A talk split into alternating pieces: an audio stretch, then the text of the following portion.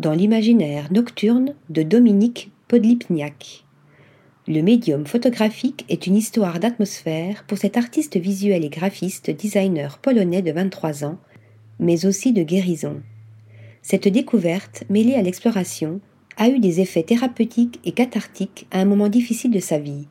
Personnages solitaires, silhouettes tapis dans l'ombre, néons scintillants, phares allumés de voitures, gratte-ciel perdu dans la brume, paysages nébuleux.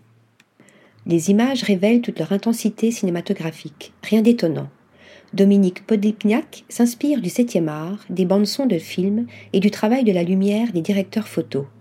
L'enfant de dos, observant la maison qui brûle, puise notamment dans la scène d'incendie de The Sacrifice d'Andrei Tarkovsky. D'autres semblent sortir tout droit du roman graphique du néo-noir et du cinéma de science-fiction, comme Blade Runner 2049 ou Dark City. On pourrait presque entendre la musique ambiant ou la synthwave.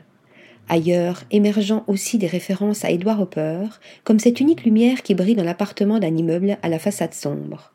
Éclairage, composition et narration sont ainsi les maîtres mots du processus de création d'images de ce jeune talent qui capture des moments furtifs en reflet de sa vision sur le monde.